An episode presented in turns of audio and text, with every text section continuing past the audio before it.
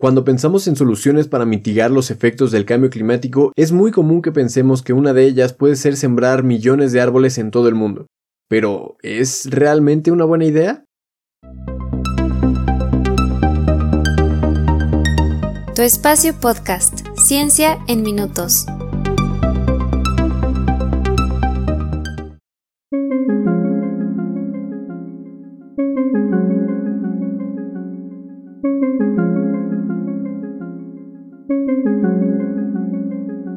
Hola, hola.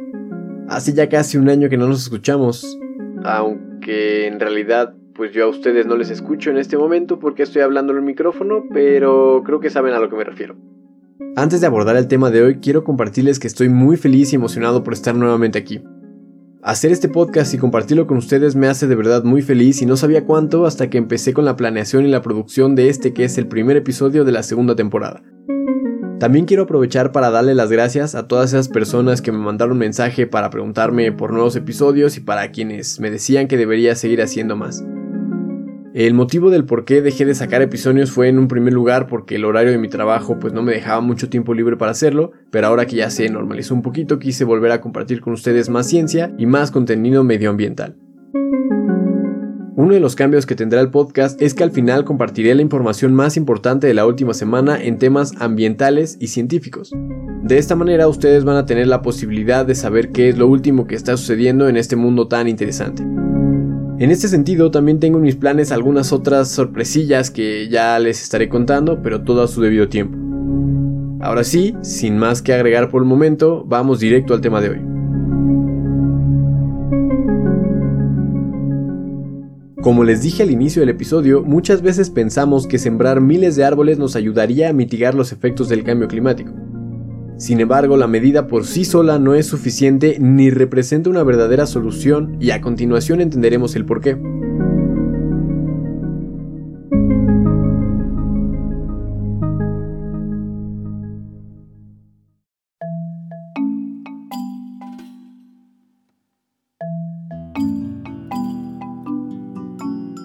Los aficionados a El Rey León, esta película de Disney, recordarán la escena en la que Mufasa está sentado con su hijo Simba, todavía un cachorro.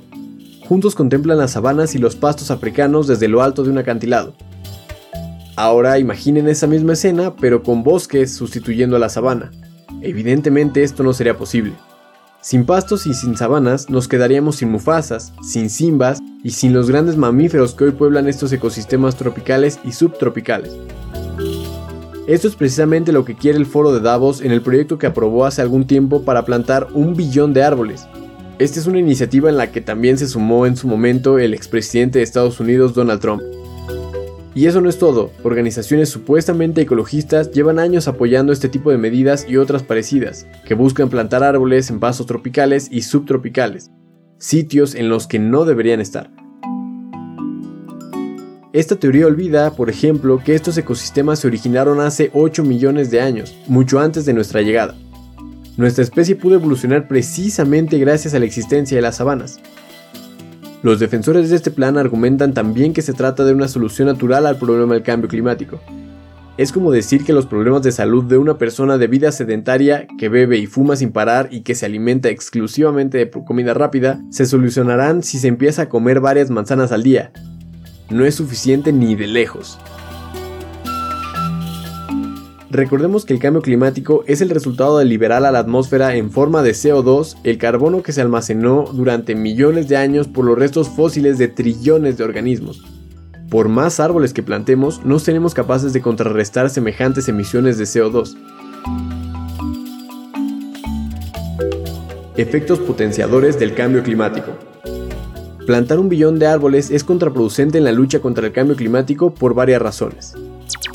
Porque pasan lustros, cuando no décadas, desde que un bosque se planta hasta que éste actúa como un sumidero de CO2. Durante la plantación se libera dióxido de carbono y las tasas de fotosíntesis son bajas en los árboles jóvenes. El cambio climático requiere acciones inmediatas. Porque los árboles se queman y las plantaciones son particularmente vulnerables a sufrir incendios. La experiencia nos ha enseñado que las plantaciones se abandonan al poco tiempo de ser establecidas. Los costes de mantenimiento de una plantación son elevados. Es necesario emplear claras y otras técnicas de ingeniería forestal para lograr un buen estado de salud de la masa forestal. pero precisamente no se suele hacer porque es caro. Esto conlleva grandes acumulaciones de combustible y puede desembocar en los incendios particularmente peligrosos como vimos en los mega incendios de Chile en el año 2017. Porque, en algunas ocasiones, los pastos almacenan más CO2 que los bosques que pretenden generar. Además, al cambiar el tipo de vegetación se altera el balance energético. Esto en algunos casos puede conllevar a un mayor calentamiento porque la creencia de que plantando árboles se arregla el cambio climático no solo es falsa, sino que también es peligrosa. Crea la ilusión de que podemos seguir emitiendo como siempre y que los árboles lo absorberán. Quizá es por esta razón que las potencias mundiales apoyan esta medida, pero en realidad no es más que una operación de maquillaje, de maquillaje tóxico. Mejor reducir la deforestación y las emisiones. Es evidente que en muchos ecosistemas resultará necesario y deseable plantar, Recordemos que la reforestación no es sino una técnica de ingeniería empleada para la restauración de ecosistemas degradados. La reforestación está indicada, por ejemplo, para aquellos ecosistemas que han sufrido pérdidas importantes de biodiversidad, erosión y otros prejuicios causados por la acción reciente del hombre. Pero con la reforestación se crea un ecosistema Frankenstein. Es como una operación de cirugía que combina una pieza de aquí y otra de allá y que además tiene un postoperatorio de décadas. Los estudios indican que la biodiversidad en las repoblaciones no llegan a niveles comparables a la de los bosques naturales hasta pasadas varias décadas o incluso varios siglos. Sería más sensato destinar los fondos de los programas de creación de nuevos bosques a conservar los ya existentes, a frenar la deforestación tropical y a desarrollar medidas que fomenten el cese de emisiones.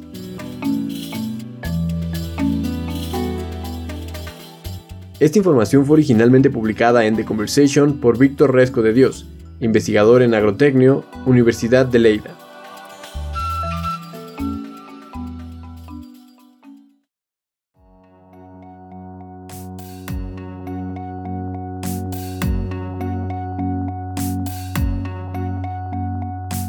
La información destacada de esta semana tenemos que el avance del cambio climático provocará en todo el mundo un aumento en el riesgo de incendios forestales en las próximas décadas, según un estudio publicado este miércoles 23 de febrero por el Programa de las Naciones Unidas para el Medio Ambiente, OPNUMA.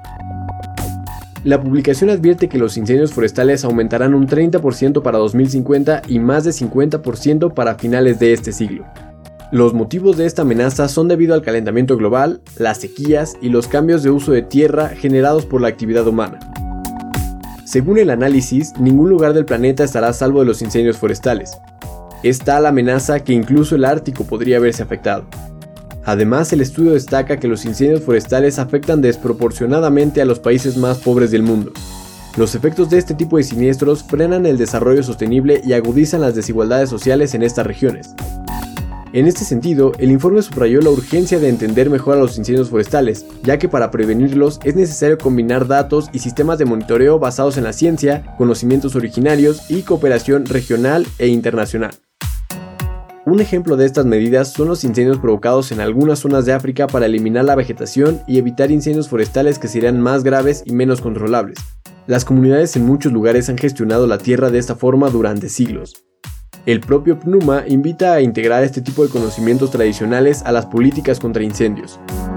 Asimismo, el organismo exhorta a los gobiernos a adoptar una fórmula que asigna dos terceras partes del presupuesto para combatir estos fenómenos a la planificación, prevención, preparación y recuperación, y el otro tercio de los recursos a la respuesta cuando los incendios ocurren.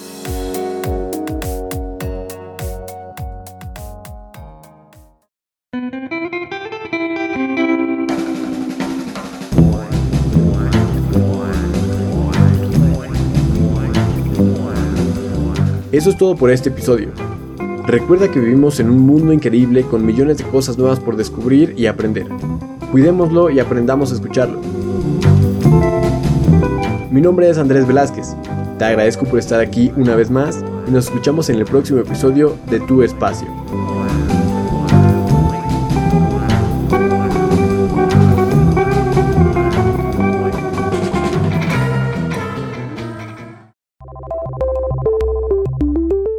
Muchas gracias por escuchar.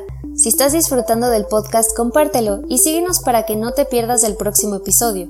Puedes compartir tus preguntas y comentarios en arroba tu espacio-pod en Twitter y arroba espacio-ciencia en Instagram.